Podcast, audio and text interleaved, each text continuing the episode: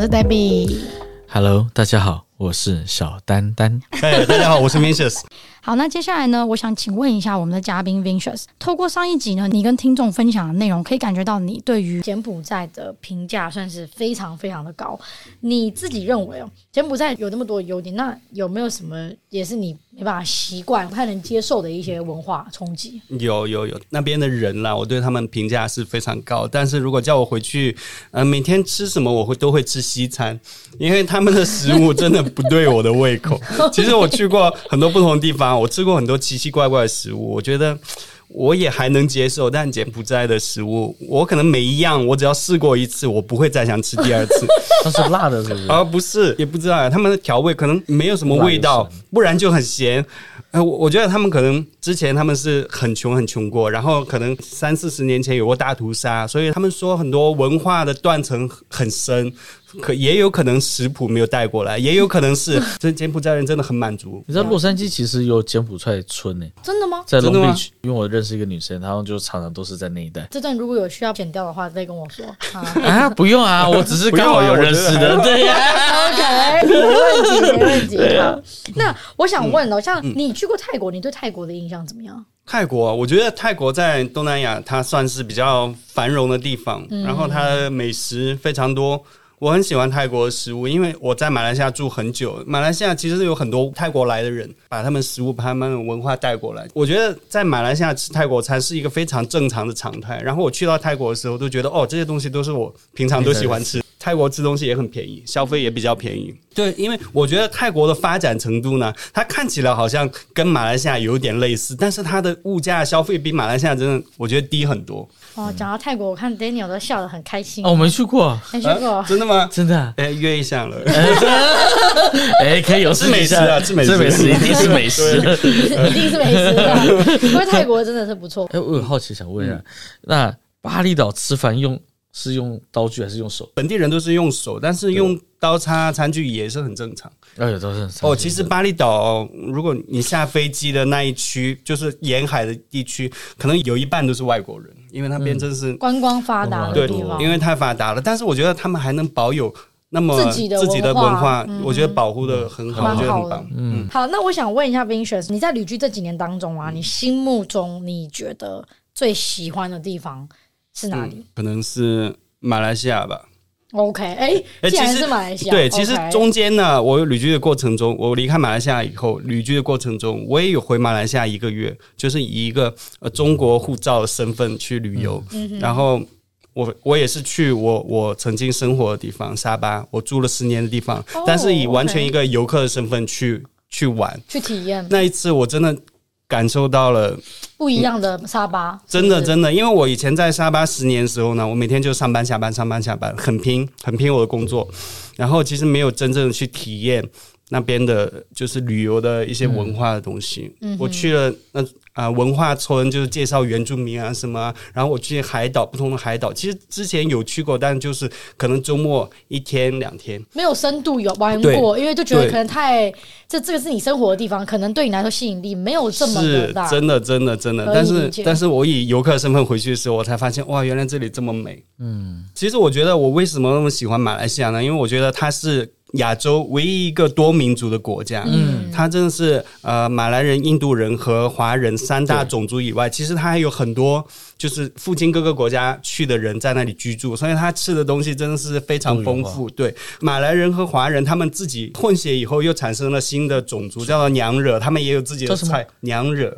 娘惹，娘惹，对，OK，马来文叫他们的菜就是有点酸酸辣辣的，都很有特色，用用很多香料去做的。所以马来西亚食物，我觉得可以吃到全世界各地的食物，而且都真的很好吃。我也去台湾住过三年，我觉得台湾美食真的很棒。但是我我从第二年开始，我就觉得好像有点有点疲劳了，对，有点疲劳了。我觉得台湾真的很会包装行销来宣传，告诉大家、嗯、台湾美食有多好，我觉得是很棒。但是我住马来西亚十五年，我还是觉得马来西亚比台湾好吃。但马来西亚人完全不会包装，就自己吃自己的。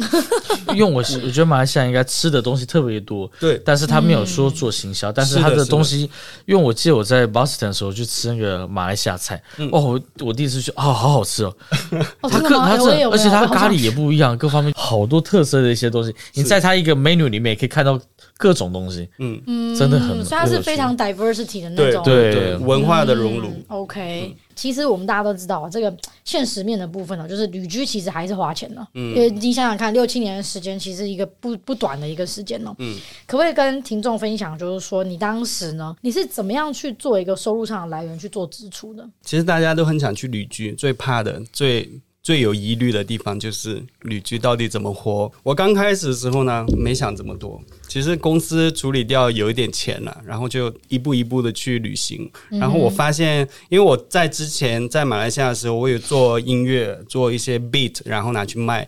然后我也有驻唱，我很喜欢音乐的东西。然后后来我旅居的时候呢，我就用手机拍拍拍拍一些画面。我发现，哎，我很喜欢把拍的这些碎片拼成一个完整的影片，发在 YouTube 上面。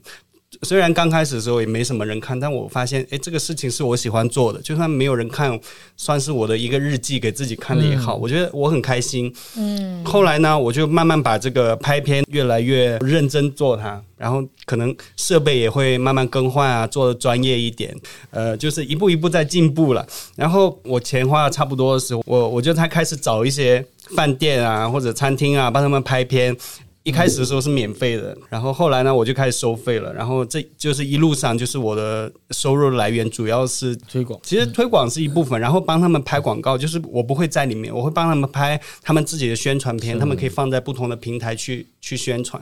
然后其实我还有接呃中国最大的旅游网站携程网，他们会需要一些人在外国本地的帮他们拍一些素材，帮他们拍餐厅，写一些餐厅的评价，然后帮他们整理一些资料送过去，增加他们在。国外的一些餐厅的呃数据，供他们的游客们参考。嗯，嗯，我觉得这是一个挺好的，就是你边玩边赚钱，而且你做这工作又是你想做的事情。对对对，我觉得挺真的挺好的。对，我其实挺好奇，你现在是在美国吗？嗯。这原本美国也是你原本计划的一个部分吗？还是说？是的，是的，是的。我去台湾之前，我在中国已经申请了美国签证。嗯。然后我当时打算去台湾过年，过完年就直接来美国了。但是当时打算来美国是晚了，那时候就碰到疫情，就在台湾。然后现在来美国就觉得，呃，美国应该适合定下来。那为什么会觉得来美国以后会想要这个地方是你可以定居的地方？哦，我觉得因为我这这一路以来，我都很喜欢拍片。然后我来这里，我发现哦，洛杉矶真的是拍片的，不管是素材啊，还是机会啊，还是大家对影片的一些审美的眼光啊，我觉得都很好。因为我其实，在亚洲，我 我觉得我拍的，我应该去好莱坞。然后我来了，发现 我我应该要向好莱坞努力。我我我以为好莱坞以后跟我说去宝莱坞哦。哦，就看到真的好莱坞，发现自己还在努力，就对，对对对。我觉得去好莱坞拍片应该很赞。我想问，就是说。说你在旅居这几年后啊，你心境上面有没有什么样的改变？还是说有没有什么样一个体悟？嗯、因为其实时间六七年的时间真的挺长，都没有在一个说特别固定的一个地方待久的话，有没有在心境上有一个调整，或是？哦，当然有。我觉得自从我前女友劈腿的那一刻，我当下我是真的是整个。头脑都不知道要想什么，然后自从我旅居开始，我一路上都是一个人，我可能一个人有四年多吧，一个人。然后后来认识我老婆，然后我一个人旅行的时候，我觉得一个人也挺好。嗯嗯，有时候比如说看电影啊，你不需要去讨论，哎，你想看什么？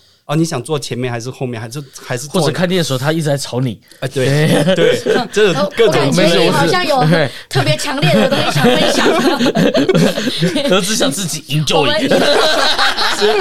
我们以后可以录一集靠背女友。一个人也有一个人的好，真的。嗯，后来我慢慢就觉得，哎，一个人其实很棒，想什么想做什么就立刻去做，不用问。一个人的时候，我会懂得跟自己对话。嗯，因为以前从来没有这个时间点会想想自己的 planning，自己要干嘛，对或自己怎么样。对，我觉得那时候会想得很清楚。对对，对，因为因为在团体里面，经常你要需要去 entertain 别人，没有办法，这不就是我吗？太照顾自己的感受。你不是自己 enjoy 自己的 entertainment 吗？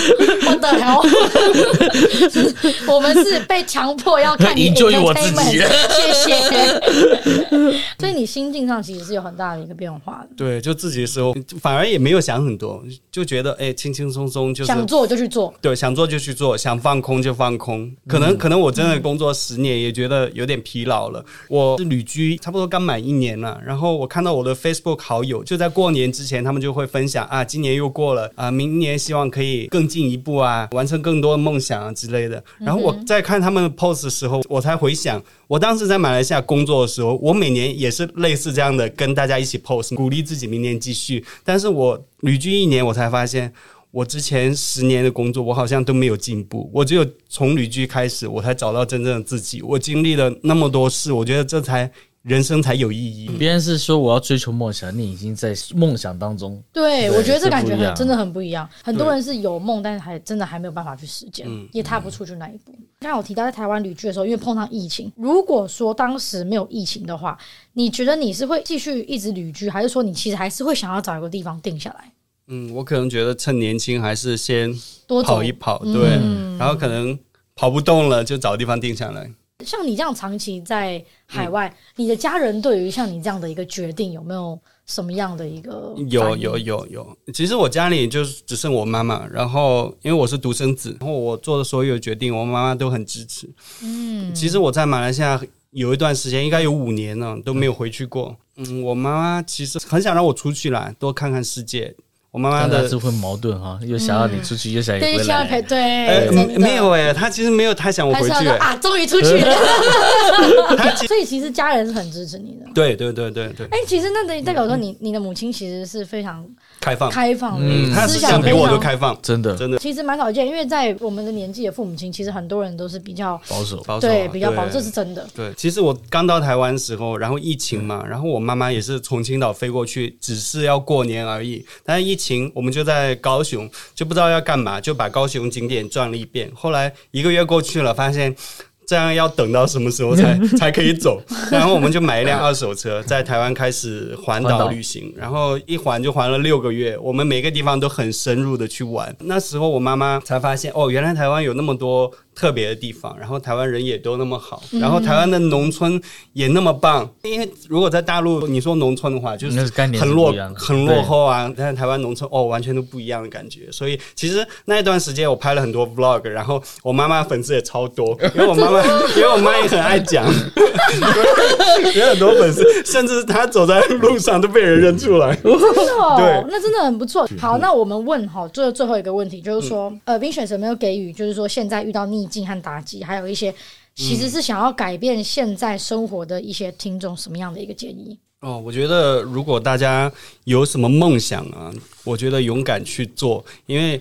呃，其实梦想不要说的梦想那么远，可能你有很多想做的事情，你觉得好像好像要跨很大的一步才敢去做它。我觉得你要勇敢去做。假如说你碰到困难，就撤退撤回来，回到原本情况就好了。如果你不去尝试的话，我觉得你可能会后悔很久很久很长时间。呃，如果你做了，你发现自己行。